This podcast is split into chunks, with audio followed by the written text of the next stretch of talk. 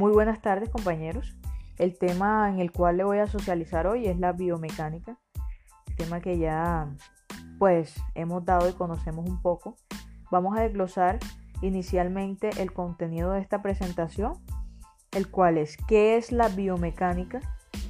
Vamos a hablar acerca de su concepto, historia, un recorrido de lo que ha sido la biomecánica a través de la historia, cuál es su utilidad, para qué sirve, cuáles son esos tipos o clases de biomecánica que encontramos en la actualidad, biomecánica aplicada al cuerpo humano, eh, hablaremos un poco acerca de esos tres planos, ejes o posiciones anatómicas, estructura de la biomecánica, el cuerpo humano como sistema de palancas con sus respectivas tres géneros de palancas y cada uno con su ejemplo.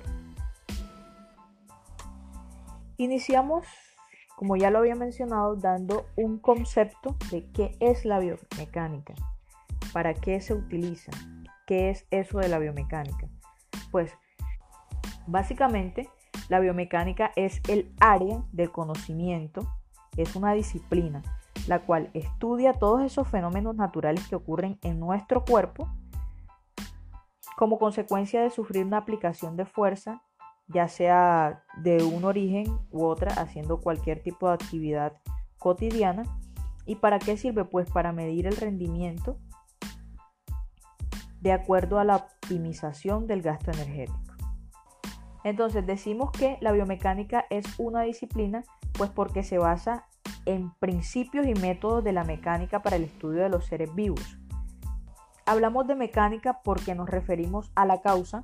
¿Cuál es la causa del movimiento? Pues la fuerza ejercida que, que nos genera un movimiento del cuerpo. En conclusión, la biomecánica es esa ciencia que estudia las fuerzas y la aceleración que actúan sobre los organismos vivos. Todos esos fenómenos que ocurren en nuestro cuerpo cuando impartimos alguna fuerza para algún tipo de movimiento. Acerca de la historia de la biomecánica vamos a dar un recorrido lo que qué ha, sido, cómo nació, cuándo empezó, cuáles fueron sus pioneros. el interés por el movimiento humano no es algo nuevo, es algo que se remonta a la prehistoria. Eh, anteriormente, en la época prehistórica, pues se dibujaban en las cavernas y también se levantaban estatuas. Se dibujaban eh, representaciones del sistema locomotor, no solamente humano, sino también animal. Esas representaciones gráficas o esas réplicas que se hacían en las cavernas eran algo totalmente subjetivo sin ningún estudio eh, en ese momento. A partir del siglo XX, con la aparición de los primeros estudios utilizados eh, o las cámaras de cine. ¿Cuál era el objetivo de estas cámaras de cine? Pues grabar los patrones de locomoción, no solamente en animales, sino también en humanos. Y es así como al sol de hoy, como hoy, se pueden grabar, analizar cualquier tipo de evento, desde una marcha de un niño con parálisis cerebral hasta el desempeño de un atleta de alto rendimiento. Bauler y Schneider en 1989 atribuyeron a Aristóteles y a Platón ser los fundadores de la biomecánica, pues estos dos, antes mencionados, fueron los que escribieron, inicialmente fueron pioneros, pues ellos escribieron acerca de los segmentos corporales y los movimientos de los desplazamientos en animales. Eh, cabe resaltar que existe una referencia eh, que dice donde que los primeros estudios, los pioneros de biomecánica, está Leonardo da Vinci, Miguel Ángelo, Galileo, Euler y John, pues ellos tuvieron alto interés en la aplicación de la mecánica en problemas biológicos. Esta figura que vemos aquí fue realizada por Leonardo da Vinci en los años 1452 al 1519. Esta figura es llamada hombre de Vetruvio. Aquí se puede considerar como el primer científico biomecánico a Leonardo da Vinci, pues ahí observamos en la figura que lo que quiso fue hacer una representación gráfica del movimiento humano, lo cual cumplía la tercera ley de Newton. Sabemos pues que la tercera ley de Newton dice que si un objeto A ejerce una fuerza sobre un objeto B, entonces el objeto B debe ejercer la fuerza de igual magnitud en dirección opuesta sobre el objetivo A. Un ejemplo de la tercera ley de Newton para que de pronto quede un poco más claro es como observamos cómo se mueve la gente. Es decir, también un ejemplo claro de la tercera ley de Newton es em, considerar que una nadadora se empuja de la pared de la piscina hacia adelante. Es decir, el impulso que toma un nadador cuando se impulsa, cuando se empuja con los pies hacia la piscina. Entonces, ¿para qué utilizamos la biomecánica? Siendo esta aquella que se encarga de estudiar todas esas actividades de nuestro cuerpo en diferentes tipos de circunstancias y situaciones, lo que hace es que analiza las consecuencias mecánicas que derivan de nuestra actividad, ya sea de nuestra actividad de trabajo, de nuestra actividad de estudio, de nuestra actividad de la vida cotidiana, cuando hacemos deporte, cuando hacemos cualquier tipo de actividad. ¿Y qué hace? Pues ella estudia los efectos que producen eh, el tipo de actividad que estamos realizando. La biomecánica es una ciencia muy completa, pues ella utiliza o se basa en la ingeniería, se basa en la mecánica, se basa en la anatomía, en la fisiología y en otro tipo de disciplinas. Entonces, eh, dicho lo anterior, podemos decir que el objetivo de la biomecánica es resolver todos esos problemas que surgen de diversas condiciones a las que nos podemos ver sometidos nosotros en diferentes situaciones.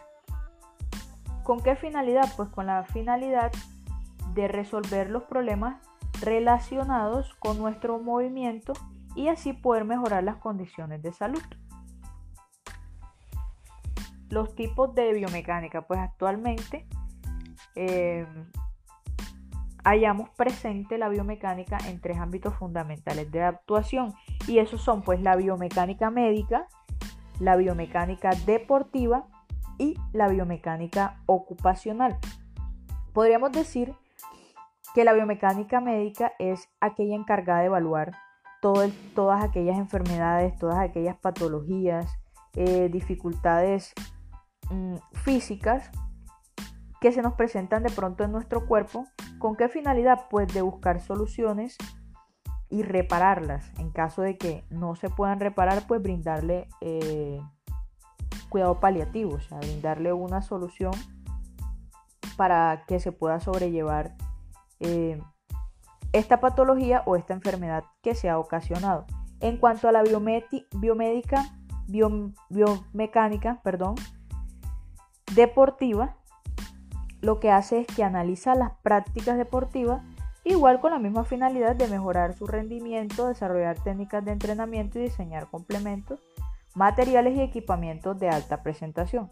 En cuanto a la biomecánica ocupacional, su misión es analizar, observar, estudiar, esa interacción que tenemos nosotros, nuestro cuerpo humano, con nuestro entorno, nuestro entorno del trabajo, nuestro entorno de la universidad, nuestro entorno de la casa, eh, al momento que estamos de pronto haciendo cualquier tipo de actividad, deporte, manejo de herramientas, es conducción de un vehículo, cualquier tipo de actividad que estemos realizando y adaptarlo a nuestras necesidades y capacidades. Siendo la biomecánica eh, teniendo pues una estrecha relación con la ergonomía. ¿Qué es la ergonomía? Pues la ergonomía es aquella disciplina que se encarga de diseñar lugares eh, de trabajo, lugares donde, donde pasamos mucho tiempo, de modo que coincida con nuestra característica física con la finalidad de causar el menos daño posible o brindar un beneficio a nuestro cuerpo. Movimiento básico del cuerpo humano. No podemos hablar de movimiento sin antes mencionar que el cuerpo cuenta con tres ejes principales. los cuales son el eje vertical o longitudinal, el eje anteroposterior o sagital, el eje transversal. Los ejes son líneas imaginarias que dividen el cuerpo, pero también contamos con unos planos. ¿Qué son los planos? Son aquellas también superficies imaginarias que dividen el cuerpo en tres.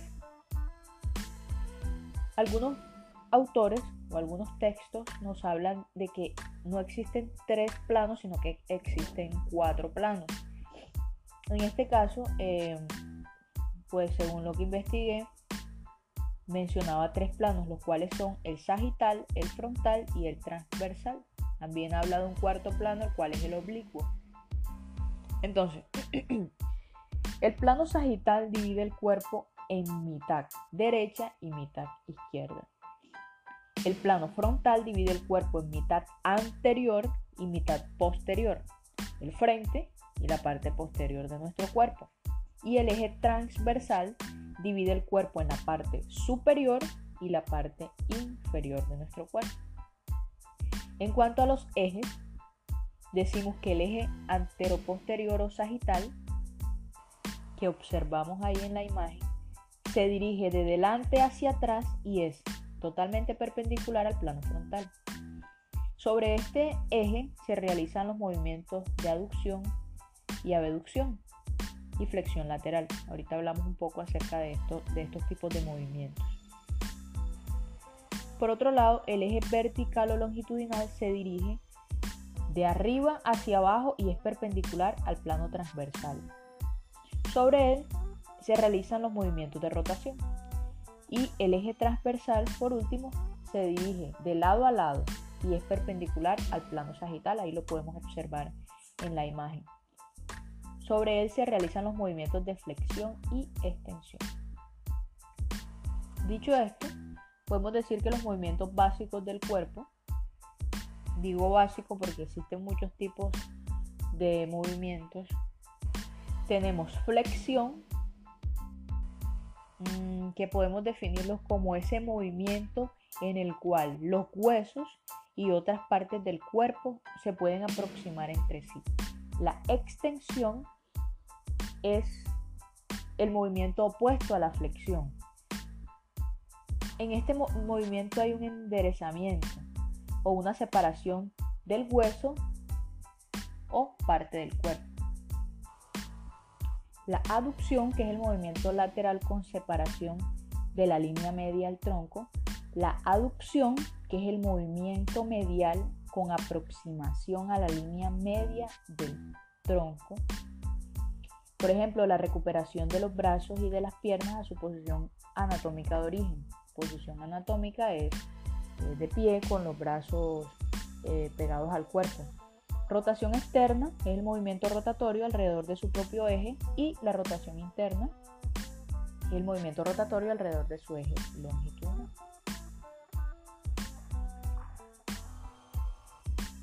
La circundicción es el movimiento circular de un miembro. Eversión es un movimiento de la planta del pie hacia afuera de la línea media y la inversión por el contrario es un movimiento de la planta del pie pero no hacia afuera sino hacia adentro. En los conceptos de supinación y pronación, entonces tenemos que supinación es el movimiento de rotación lateral sobre el eje del hueso del antebrazo y la pronación por el contrario es el movimiento de la rotación media entre el eje del hueso del antebrazo tenemos flexión dorsal y flexión plantar. La flexión dorsal es el movimiento del dorso del pie hacia la cara anterior de la tibia, mientras que la flexión plantar es la extensión que se hace de la planta del pie hacia abajo, es decir, hacia el suelo. Ejemplo, colocar el pie de punta como una bailarina. Eso en cuanto a los movimientos básicos del cuerpo humano, pero también tenemos otro tipo de movimientos, como son, tenemos los movimientos de traslación rectilínea, traslación curvilínea, movimiento angular o rotatorio y movimiento general. Vamos a hablar un poco acerca de estos tipos de movimientos. Bueno, en, estos tipos de movimiento traslatorio o lineal, el objeto se traslada de un todo, de un lugar a otro. Es decir, el objeto se mueve de un lugar a otro del todo, como podría ser en, en una carrera, mientras se está patinando, mientras se está esquiando, montando caballo o haciendo cualquier otro tipo de actividad donde se traslade el objeto de un lugar a otro totalmente por completo. Eh, cuando hablamos de rectilíneo, el concepto rectilíneo representa una progresión en línea recta de un cuerpo u objeto como un todo. Cuando hablamos del tipo de movimiento curvilíneo, representa aquel movimiento traslatorio en el cual todas las partes del cuerpo se mueven en un patrón curvo, circular, alrededor de una circunferencia o un arco. Un ejemplo de esto es de pronto mientras se practica golf, ahí se está moviendo la vara, eh, el palo de golf, de una manera circular. O podríamos decir que es una, una semicurva, una pseudocurva regular, que sigue el centro de gravedad de un cuerpo o objeto cuando es proyectado en el aire. El movimiento angular o rotatorio también se conoce como el recorrido o movimiento rotatorio de un objeto o cuerpo de una u otra posición. Bueno, así como estamos observando aquí en la imagen. Seguimos con el cuerpo humano como sistema de palancas. La estructura biomecánica del ser humano está constituida por un sistema de palancas. A través de este sistema de palanca el cuerpo logra producir movimientos. Entonces, ¿qué es una palanca? Una palanca es un segmento rígido que posee un punto de apoyo fijo, alrededor del cual se puede realizar rotación cuando se, aplica sobre ella una fuerza externa o una fuerza interna. En nuestro caso, en el caso del cuerpo humano, pues nuestras palancas serían nuestras, extremidades, las partes de nuestro cuerpo, por medio del cual podemos realizar ejerciendo algún tipo de fuerza, cualquier tipo de movimiento. La longitud de la palanca entre el punto de apoyo y el punto de aplicación de la resistencia se llama brazo de resistencia y la longitud entre el punto de apoyo y el punto de aplicación de la fuerza se llama brazo de fuerza. Una palanca se encuentra en equilibrio cuando el momento de fuerza total hacia la izquierda es igual al momento de fuerza total hacia la derecha. ¿Qué función cumplen las palancas? Pues básicamente la función de las palancas es obtener una ventaja mecánica, de modo que una pequeña fuerza aplicada en un extremo de una palanca a gran distancia del punto de apoyo produzca la fuerza mayor que opere a la distancia más corta del punto de apoyo, entre otros. En ese orden de ideas eh, existen unos tipos de palancas, tres tipos de palancas específicamente, clasificables según la posición relativa de la fuerza y la resistencia con respecto al punto de apoyo. Entonces tenemos palancas de primer género, palancas de segundo género y palancas de tercer género. En cuanto a las palancas de primer género, como podemos observar en la imagen, el punto de apoyo se halla entre la fuerza y la resistencia. A este tipo de palancas también se le llama palancas de equilibrio. Entre los ejemplos más claros de esta palanca tenemos las tijeras, las tenazas, los alicates. En el cuerpo humano también encontramos, lógicamente, varios tipos de los varios tipos de palanca. Un ejemplo de la palanca de primer género, tenemos el conjunto de bíceps braquial, codo, antebrazo. En cuanto a las palancas de, segundo género, como podemos observar en la imagen, la resistencia se encuentra entre el punto de apoyo y la fuerza. Y un ejemplo claro de esto son las carretillas. En cuanto a las palancas de tercer género, la fuerza se encuentra entre el punto de apoyo y la resistencia, así como podemos ver en la imagen. El tercer tipo es notable porque la fuerza se aplica, es decir, la fuerza aplicada debe ser mayor que la fuerza que se requería para mover el objeto sin palanca. Este tipo de palancas se utilizan cuando no se requiere, perdón, cuando lo que se refiere, lo que se requiere es amplificar la distancia que el objeto recorre. Un ejemplo de este tipo de palancas son las pinzas que se utilizan para depilar y sacar, sacar cejas, sacar hielo. Bueno, ¿dónde encontramos estas palancas en nuestro organismo? Muchos de los músculos y los huesos de nuestro cuerpo actúan como palancas. Las de tercer clase son las, más frecuentes en nuestro cuerpo, principalmente las que se hallan en las extremidades, pues ellas están destinadas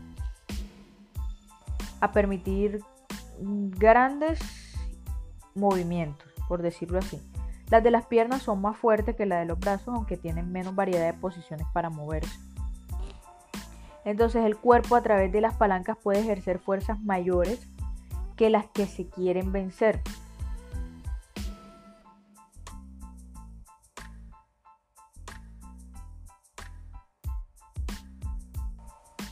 En cuanto a las palancas de primer género que encontramos en nuestro organismo, en nuestro cuerpo, eh, el sistema formado por los músculos de la nuca que ejerce la fuerza el peso de la cabeza que tiende a caer hacia adelante y el atlas. Sabemos que el atlas es la primera vértebra cervical, que es el punto de apoyo.